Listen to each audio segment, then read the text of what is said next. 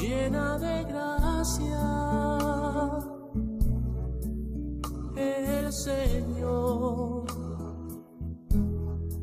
está contigo. Comienza Caminos de María, dirigido por Eustaquio Masip.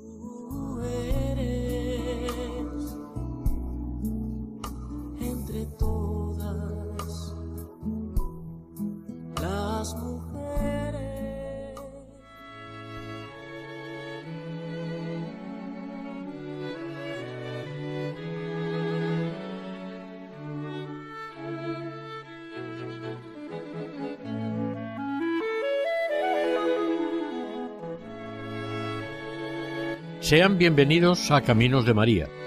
Les ofrecemos el capítulo de hoy dedicado a la advocación mariana de Nuestra Señora, Consuelo de los Afligidos. Este programa ha sido elaborado por el equipo de Radio María Nuestra Señora del Lledó de Castellón.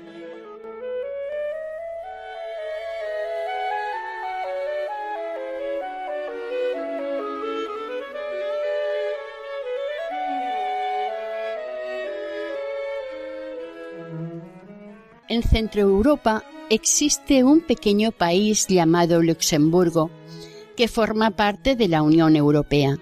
Sus fronteras limitan con Francia, Alemania y Bélgica.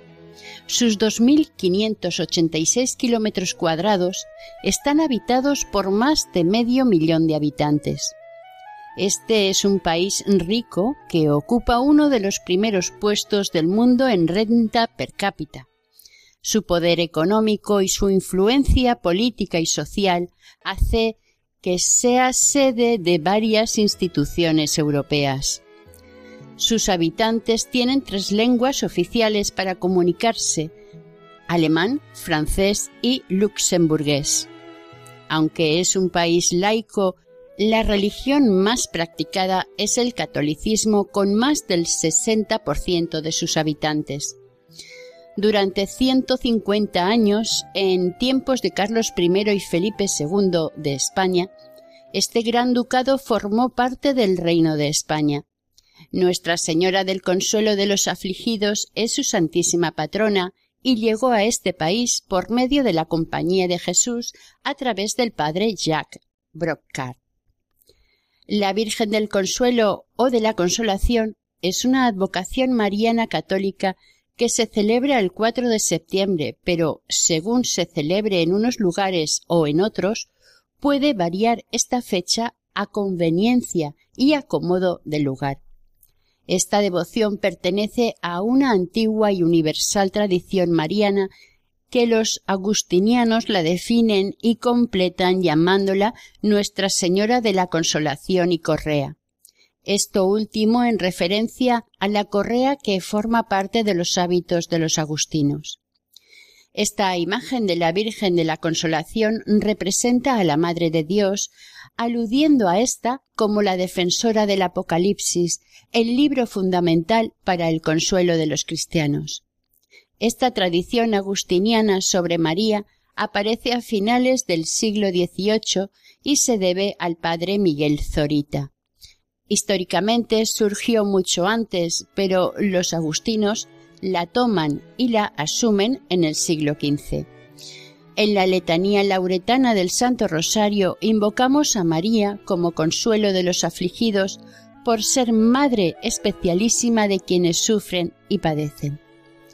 Hasta ahora, la peregrinación de los fieles al santuario de la imagen milagrosa de consuelo de los afligidos de Luxemburgo constituye uno de los dos componentes fundamentales de la piedad popular mariana de los luxemburgueses, junto con la veneración al monje San Bilibrordo, fundador de la abadía de Echternach en el año 1100.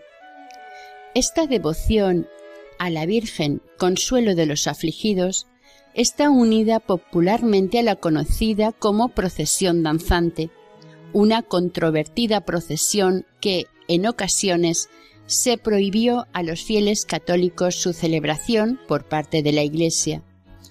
La invocación y devoción a la patrona de la ciudad y del país estuvo y está íntimamente relacionada con las numerosas peregrinaciones de creyentes, clérigos, grupos de jóvenes o de asociaciones que durante la celebración de la octava se citan y convergen hacia la iglesia donde se venera esta imagen milagrosa de María de más de tres siglos de existencia, conocida como Nuestra Señora del Consuelo de los Afligidos.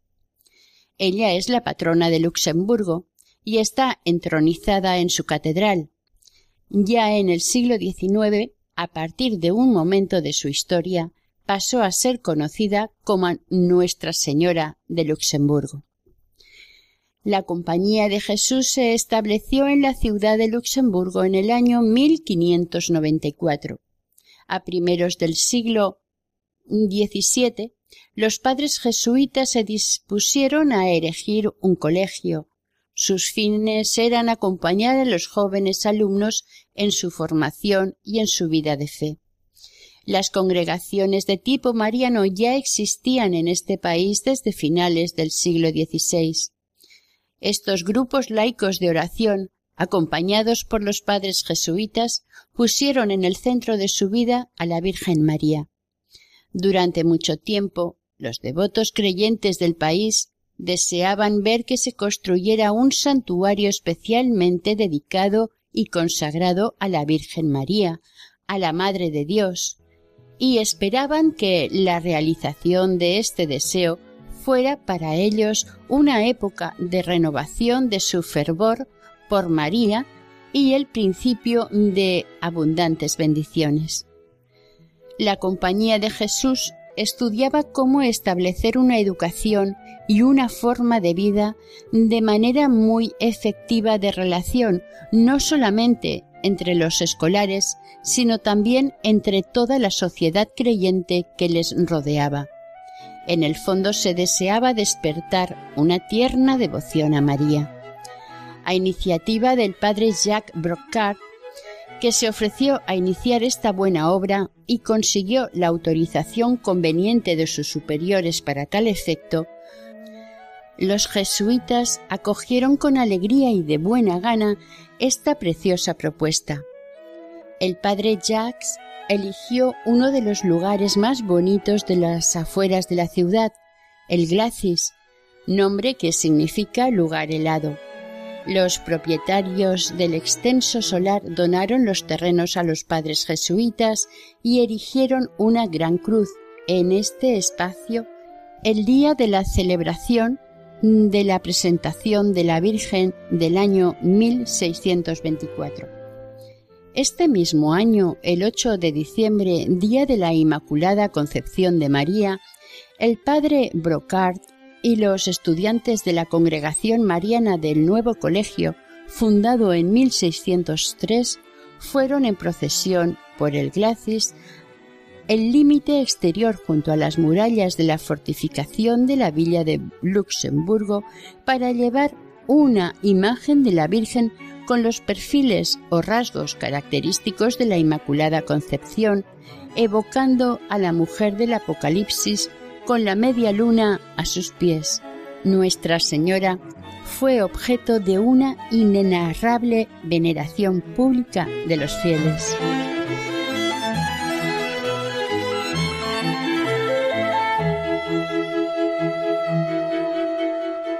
El año siguiente se pusieron con las solemnidades religiosas ordinarias los fundamentos de la nueva capilla y se inicia su construcción. Inesperadamente, como en el resto de Europa, un azote terrible se extiende por toda la provincia y gran parte de Europa, la desoladora, terrorífica y mortal peste. Debido a sus gravísimos efectos y consecuencias, se ven obligados a suspender las obras. El mismo padre Brocard se contagió de la enfermedad y se vio limitado, hasta el extremo, de no poder continuar en su ya iniciada empresa. Recibió los últimos sacramentos, ya se había perdido toda esperanza, hasta que reanimado de fuerzas y de confianza, invocó a María, pidiéndole que le permitiera acabar lo que felizmente había comenzado. Él hizo voto de ir descalzo de la villa a la capilla, y si la Virgen le concedía la bondadosa gracia de verla terminada, le llevaría de ofrenda un cirio, como prenda de su agradecimiento. La Virgen María le concedió al esforzado y voluntarioso religioso según lo que le había pedido. El fuego de la enfermedad que le devoraba interiormente salió al exterior. El calor esquivó el lado derecho y la inflamación desapareció súbitamente, tan felizmente que el padre se encontró curado de inmediato y dispuesto a seguir trabajando por el templo dedicado a María. Grande fue la alegría en toda la villa. Se vio con este prodigioso favor el presagio de lo que la Madre del Consuelo, misericordiosa, les estaba preparando a los fieles. Estos recurrieron a la poderosa protección de María en el nuevo santuario, y a partir de ese momento se decidió que ella sería invocada aquí bajo el título de Consuelo de los afligidos. Este reconocimiento dio un nuevo ánimo a la actividad del padre Brocard. Él retomó las obras con tal asiduidad y empuje que vio finalmente terminada la capilla el 5 de agosto de 1627. Esta capilla, de base circular, tiene ochenta pies de circunferencia.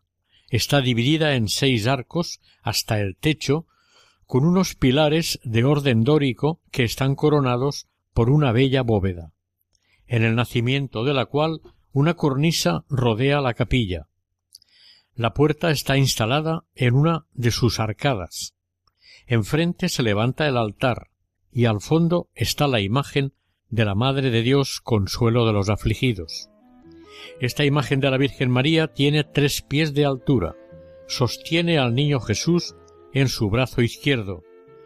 La Virgen lleva un cetro y una llave en su mano derecha, una corona sobre su cabeza y se nos presenta en actitud majestuosa, expresando de alguna manera su cualidad de reina, pero con un aire tan gracioso y tan dulce que es difícil de representar mejor a la Madre que es consuelo de los afligidos. La Santa Misa de inauguración se celebró en la nueva capilla el 5 de agosto, fiesta de Nuestra Señora de las Nieves. El obispo, Monseñor Azot, la consagró el 10 de mayo del año siguiente. La erección del piadoso santuario coincidiendo con el cese de la epidemia, se hizo ver entre los creyentes que María había intercedido como la estrella benefactora que con sus santas influencias disipó el aire contagiado de los males de la peste. Las gentes se desplazaron en masa hasta los pies de su Virgen se le ofrecieron las cosas más valiosas, se le pidieron nuevos favores, se celebraron procesiones, novenas y comuniones. Desde su origen, esta devoción a Nuestra Señora de los Afligidos, por parte de los luxemburgueses, ha sido profunda, afectiva y respetuosa.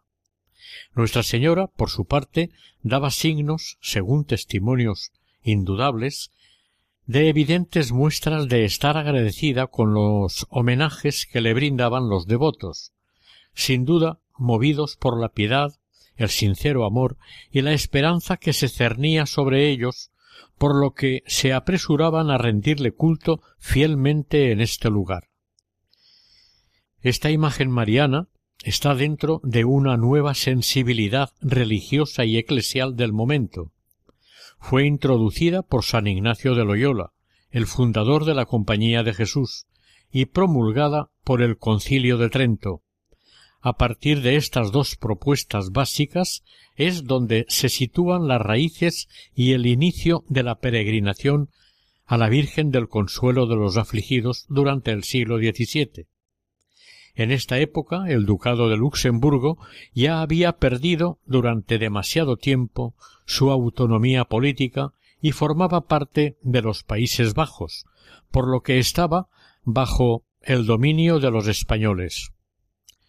La invocación de la consoladora de los afligidos como patrona de la ciudad y del ducado de Luxemburgo se desarrolló como trasfondo de una verdadera solicitud para el mantenimiento del pueblo luxemburgués dentro de la fe católica, en un momento que estaba amenazada por infiltraciones de la reforma protestante que predominaba en el centro de Europa.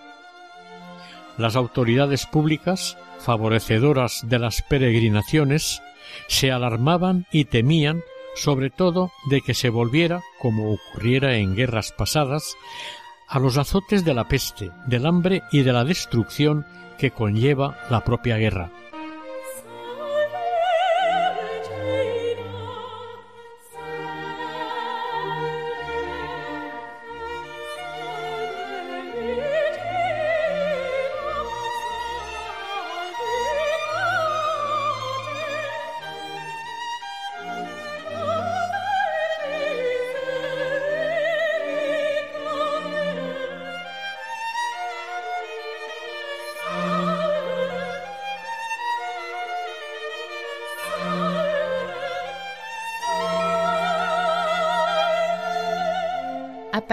De 1625, unos peregrinos por su cuenta y unos grupos de estudiantes rindieron homenaje y culto a la imagen de la consoladora de los afligidos instalada en la capilla erigida en el límite exterior de la fortificación del Glacis. Contando con el apoyo del gobernador Bel Raymond, fue consagrada en 1628. La milagrosa curación en 1626 del padre Brocard, afectado por la peste, causó tanto impacto entre los creyentes que los peregrinos acudían de los cuatro puntos cardinales del ducado hasta esta capilla.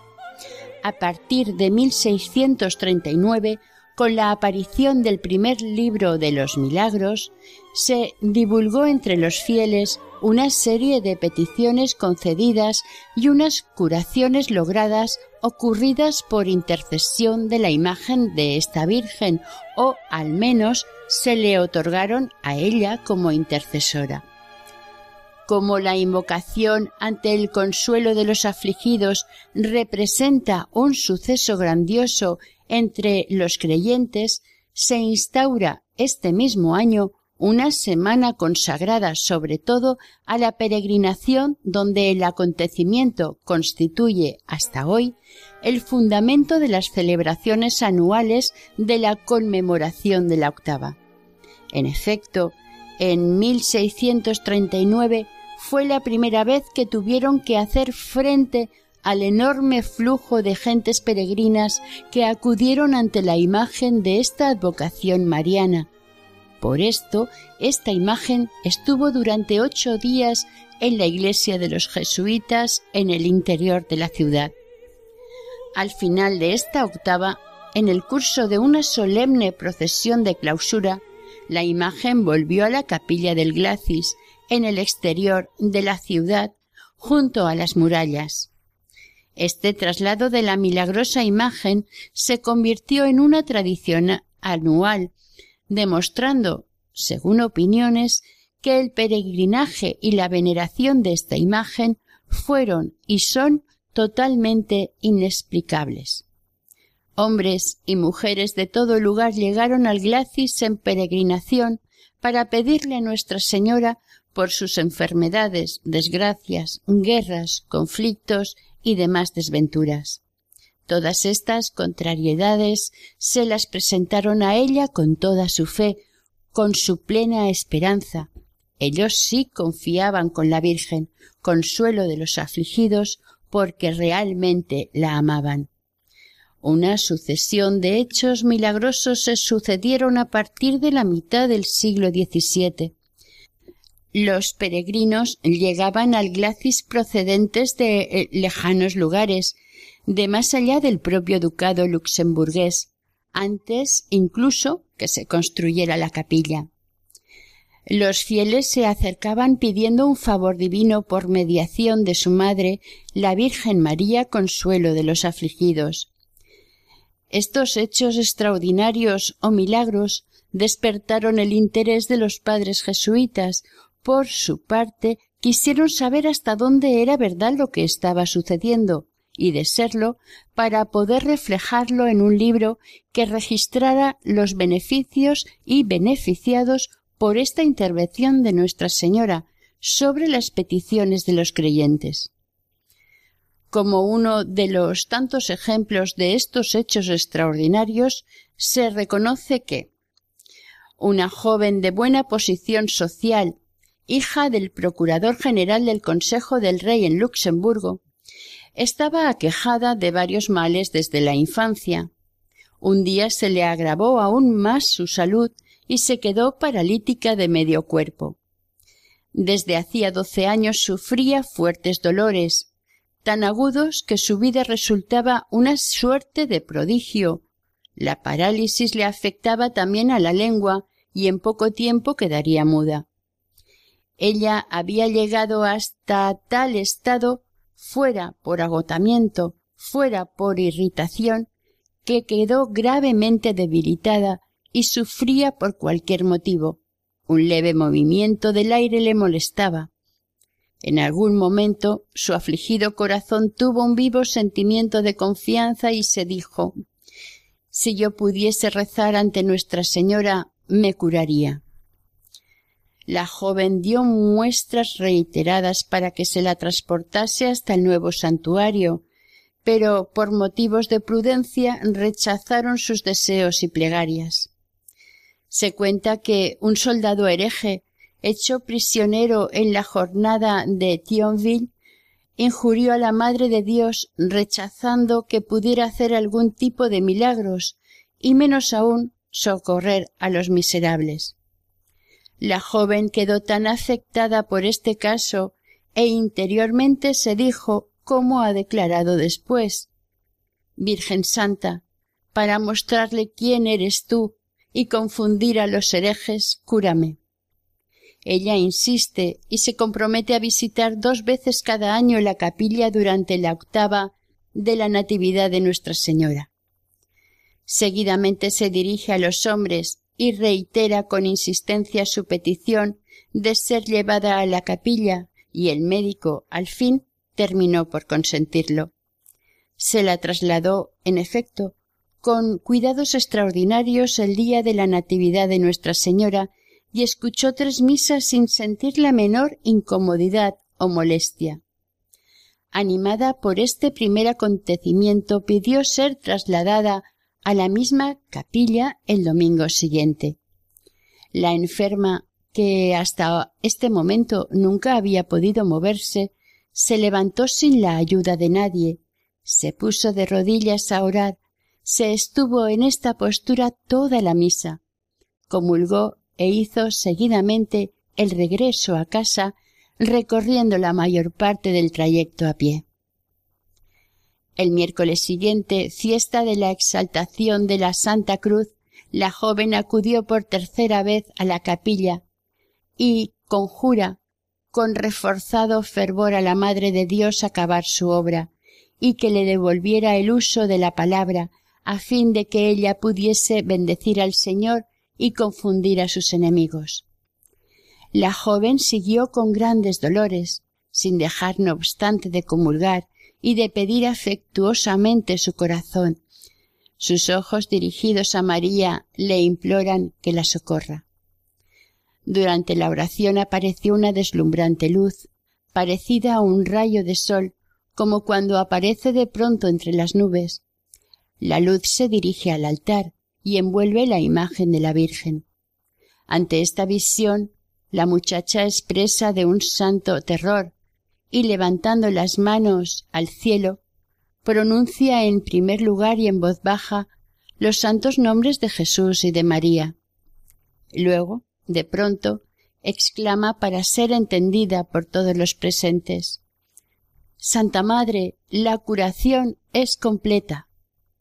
Desde este momento ella habla con tanta facilidad como si jamás hubiese sido muda no deja de contar con efusión y reconocimiento lo que Dios se ha dignado a realizar en ella por intercesión de su Santísima Madre. Este milagro, examinado y aprobado por la autoridad pertinente, contribuyó de manera extraordinaria a expandir la devoción a la Virgen del Consuelo.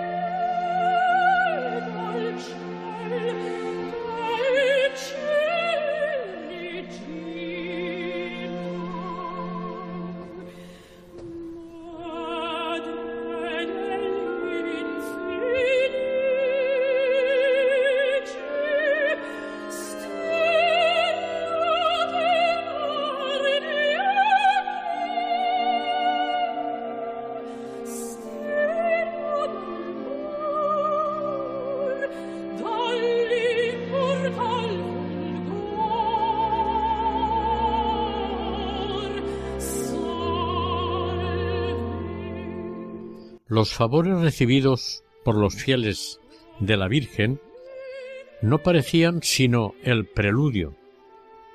Los peregrinos llegaban masivamente hasta el santuario. En apenas cinco meses llegaron más de sesenta mil visitantes. Se veía necesaria la ampliación de la capilla. El 10 de mayo de 1640 se pone en marcha la reiniciación de las obras se le añade al santuario un edificio rectangular del mismo estilo arquitectónico.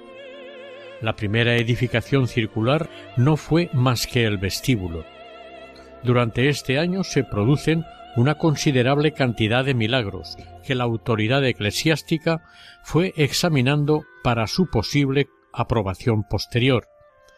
De todas partes acudían a los pies de Nuestra Señora del Consuelo de los afligidos, quienes, acechados por sus males, esperaban y pedían por su sanación a Nuestra Señora, con la esperanza de ser atendidos por su corazón maternal y su infinita bondad. Los ancianos se acercaban lentamente, los jóvenes moderaban sus ansias por respeto a los mayores. La enfermedad, la incomodidad de los caminos, los rigores de las estaciones no eran motivo suficiente para no emprender y realizar este piadoso viaje. El fervor, la fe y la esperanza les daba fuerzas para ponerse en camino. El padre Brocard deseaba que esta devoción por la Virgen se perpetuara entre los corazones de los fieles, y pensó en la creación de una cofradía que guardara como asociación lo que individualmente el ser humano no es capaz de hacer. Así surgió la cofradía de la Madre de Jesús, consuelo de los afligidos, y mandó los estatutos a Roma, solicitando su examen y aprobación por el Papa Inocencio X, quien le concedió las gracias que le pedía. En el breve expedido el 27 de enero de 1652, el Santo Padre tras comprobar la piedad, el celo y la religión de los habitantes de la ciudad y del país de Luxemburgo, confirmó la cofradía y la enriqueció con un gran número de indulgencias. Este favor concedido por el Papa Inocencio X les dio todavía más fuerza y ánimo a los fieles en su devoción por esta advocación mariana, consuelo de los afligidos con la invasión francesa del país y rendida su capital, Luxemburgo, a las tropas francesas, éstas respetaron a los ciudadanos. Un pueblo tan piadoso como éste atribuyó estas pacíficas circunstancias a Nuestra Señora de la Consolación, viendo cómo el país estaba en guerra y la capital seguía tranquila. El 27 de septiembre de 1666 por real decreto perpetuo, Nuestra Señora de la Consolación fue declarada patrona de la villa y se promulgaron los decretos el 10 de octubre. Se cuenta que ese día amaneció raramente azul, como añadiéndose a la solemnidad del día, La imagen de la Virgen se llevó con toda solemnidad en procesión desde la capilla que residía habitualmente hasta la iglesia del colegio, acompañada del volteo general de todas las campanas de la ciudad y las salvas de la artillería. La imagen quedó instalada sobre un altar magníficamente decorado. Al día siguiente se le concedió una especie de triunfal homenaje a la Madre de Dios. Por la tarde, después de rendirle innumerables actos y homenajes, devolvieron en procesión a Nuestra Señora hasta su capilla habitual. La solemnidad de estas fiestas en honor a la Virgen perduraron largo tiempo en el corazón y las mentes de los habitantes de la ciudad. El arzobispo de Treves ordenó un mandato, fechado el 8 de octubre de 1669, por lo que a partir de esta fecha la fiesta en honor a Nuestra Señora del Consuelo patrona de la ciudad, se celebraría anualmente el segundo domingo de octubre. Todas las localidades del ducado, a partir de 1677, imitaron a la capital y eligieron como patrona a la misma Virgen que Luxemburgo. Asimismo, las parroquias de la capital dedicaron en sus templos un altar a esta devoción a María. Otro famoso y conocido milagro ocurrió a principios del siglo XIX. El jefe del batallón Dieudonné Potot fue herido gravísimamente en Mannheim en el año 1796. Pidió a la Virgen un favor con la condición de que, si lo obtenía, se dedicaría a completar los estudios eclesiásticos para ser consagrado como sacerdote. Cuando se restableció un poco de sus heridas, se esforzó en caminar, pero tenía que hacerlo con la ayuda de muletas. En 1809 pidió que le llevaran a Nuestra Señora de Luxemburgo para pedir su curación. Estando ya cerca de la ciudad, a la vista de las torres de la iglesia en la que está la imagen de la Virgen, el peregrino notó una extraña sensación interior un deseo irresistible de caminar sin muletas, sin ninguna ayuda o apoyo. Él obedeció a esta voz de su intimidad, caminó rápidamente sin ningún problema hasta el pie del altar de su benefactora, y a sus pies depositó sus muletas como prenda de su rápida curación. Más tarde emprendió un segundo peregrinaje a este mismo santuario, llevando esta vez un corazón rojo como agradecimiento a la Virgen por lograr las gracias concedidas y como una consecuencia de su piadosa mediación. Siendo el padre Jacques Brocard canónigo de la Catedral de Metz y religioso de la Compañía de Jesús, fue el alma de una gran cantidad de buenas obras. Falleció el 2 de mayo de 1837 feliz por haber podido ver comenzar un hermoso mes de María, y desde su lecho mortal ayudó a regular los ejercicios espirituales.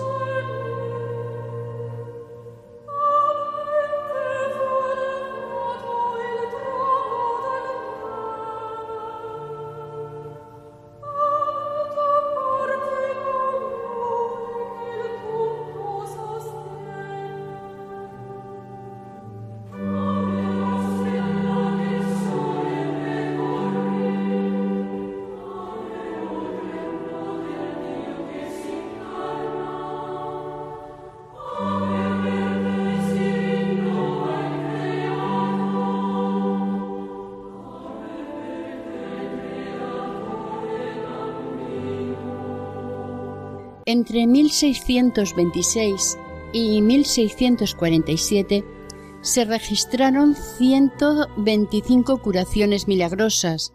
Casi el 60% de los casos ha sido posible localizar el lugar de origen de las personas favorecidas por el milagro.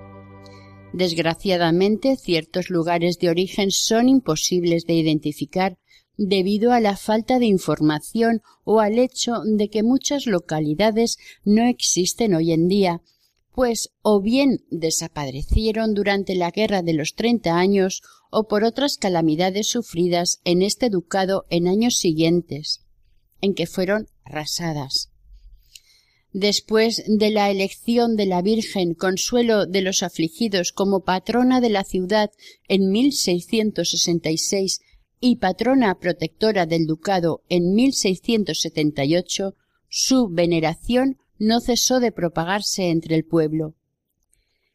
Es admirable cómo evolucionó esta devoción mariana que en veintiún años se expandió más allá de la ciudad de Luxemburgo y de su ducado. Durante los primeros años de culto, los lugares donde se produjeron los milagros estaban, curiosamente, alrededor de la ciudad de Luxemburgo. A partir de 1640, tres fenómenos llaman la atención. En primer lugar, la cantidad de milagros. En segundo lugar, se produce una diversificación de lugares. Efectivamente, entre el año 1640 hasta 1647 casi la mitad de los milagros ocurren a una distancia mínima de cincuenta kilómetros de Glacis o más. Gentes creyentes y devotas de Lieja, Namur, Metz y otras se acercaron en peregrinación hasta la capilla de Nuestra Señora en las afueras de Luxemburgo, en el Glacis. Desde 1766 esta imagen de María está colocada durante la octava sobre un altar votivo de particular estilo rocalla, concebido en hierro forjado y ricamente decorado. A los ojos de los fieles, este culto constituye un elemento indisociable con la peregrinación en la octava. Desde 1794 a causa de la inseguridad aportada por la Revolución francesa, que tanta repercusión tuvo en este país y cuyos seguidores destruyeron la capilla de Glasis, la imagen de la Virgen fue trasladada a la vieja iglesia de los jesuitas, donde se pensó que estaría más segura y, a ser posible, pudiera quedarse allí permanentemente. En aquel momento, en el año 1778, se la declaró iglesia parroquial de la ciudad. En 1870 se la proclamó iglesia catedral de Luxemburgo. En 1922 el tiempo de peregrinación abarcaba una quincena de días. Esta se celebraba anualmente entre el cuarto y sexto domingo de Pascua. Unas letanías y unos cánticos especialmente compuestos con este fin primero en alemán, después en luxemburgués, dan desde el siglo XIX una nueva impronta a la octava y le confiere una dimensión nacional cada vez más marcada. Esta nueva dimensión nacional se confirmó e intensificó durante la Segunda Guerra Mundial. La imagen de la Virgen Consuelo de los afligidos así como su mensaje de ánimo, consuelo y esperanza, representan a los ojos de una gran parte del pueblo luxemburgués uno de los componentes de su sentimiento nacional y de su conciencia colectiva como pueblo. Hoy en día, después de una tradición de peregrinaciones de más de trescientos cincuenta años, la octava y sus peregrinos siguen estando de actualidad. Desde 1642 la imagen de consuelo de los afligidos también se venera en Kabelir, en Alemania. Actualmente los ciudadanos creyentes de Luxemburgo siguen teniendo la necesidad de orientación y de apoyo y, aunque hayan pasado varios siglos, estos fieles siguen rindiéndose a su Santísima Virgen en el glacis de la ciudad. Al cabo de trescientos cincuenta años después de su elección, la imagen de Notre Dame la siguen desplazando por el término de esta ciudad con celebraciones y fiestas en su honor. Como sus ancestros en la fe, las comunidades cristianas de la villa de Luxemburgo están invitadas a confiar sus anhelos y oraciones a la Madre de Dios y elegirla como estrella de la evangelización. Ella es la protectora de quienes obran para la construcción de un mundo más humano. Podría decirse que quienes pretenden humanizar la sociedad lo hacen a partir de profundizar en la fe, ponerse en manos de María e implicarse plenamente en el servicio y ayuda a los demás. Cuando se abre y se celebra un año mariano en la ciudad de Luxemburgo, la imagen de Nuestra Señora es acogida y venerada con gran cariño en las parroquias y demás lugares de culto católico de la ciudad. La imagen de la Virgen sale de la catedral por la mañana para recorrer cualquier trayecto por la villa y sus barrios, por apartado que sea. La catedral de Nuestra Señora de Luxemburgo es un elemento importante cuando se observa el paisaje de lejos. Su silueta sobresale por encima del resto de las edificaciones. Es una catedral católica de estilo gótico fundamentalmente, se observan en la construcción elementos renacentistas y barrocos. Fue fundada en el siglo XVII como iglesia de los jesuitas. Se inició su construcción el año 1613 y se terminó en 1621. Duraron las obras ocho años.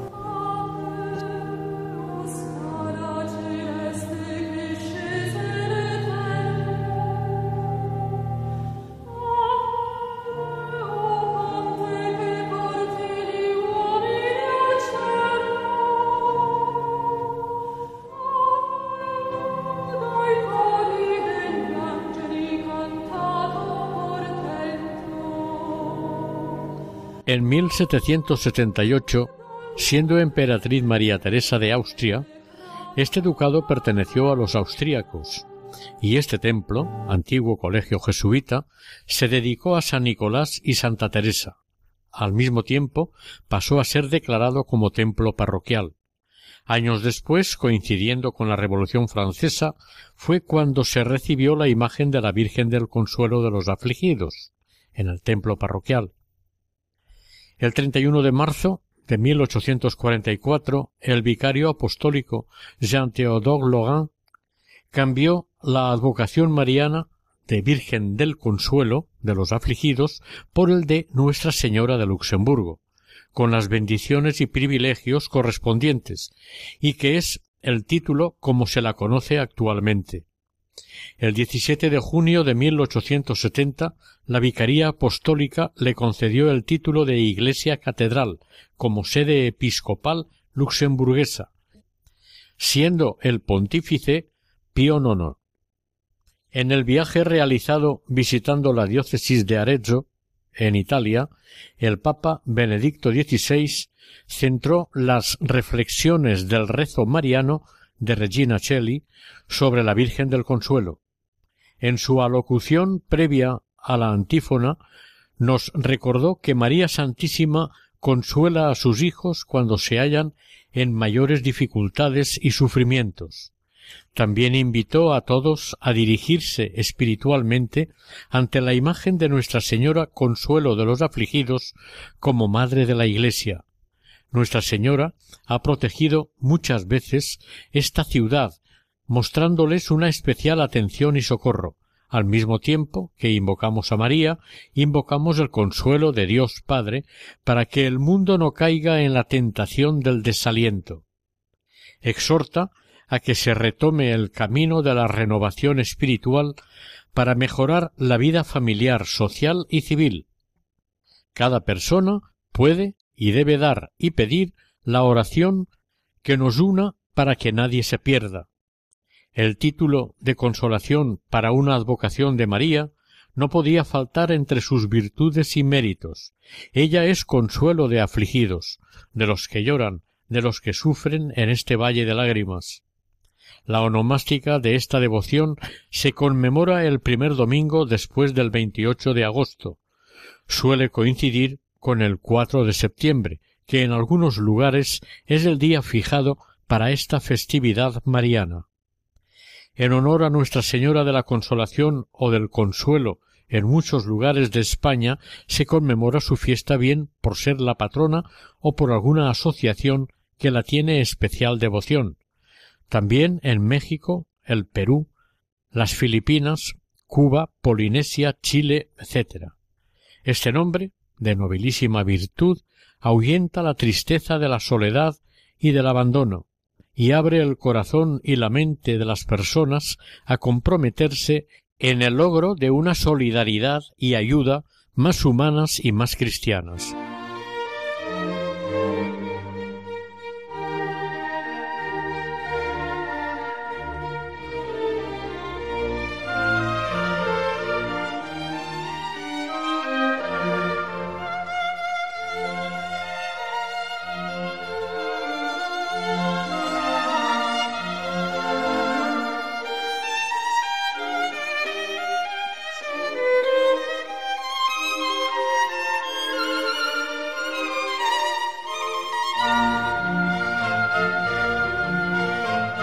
Les invitamos a que se unan a nuestra oración.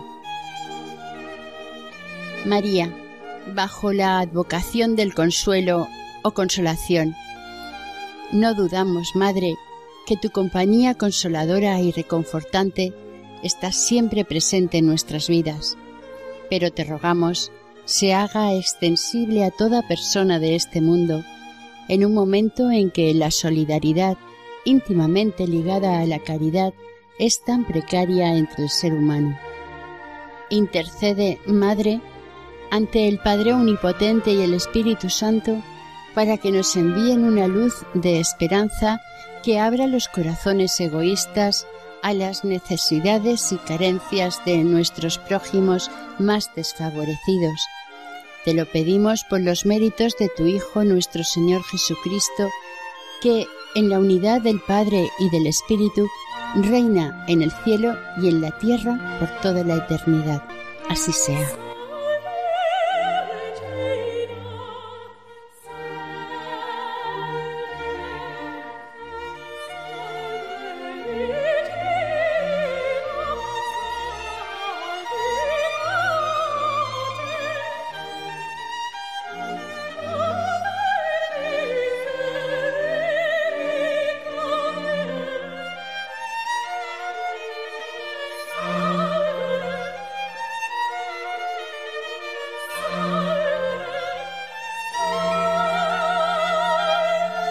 Hasta aquí el programa de Caminos de María presentado por el equipo de Radio María Nuestra Señora del Lledó de Castellón, que ha sido dedicado hoy a la advocación de Nuestra Señora del Consuelo de los Afligidos o Nuestra Señora de Luxemburgo. Deseamos que el Señor y la Virgen nos bendigan.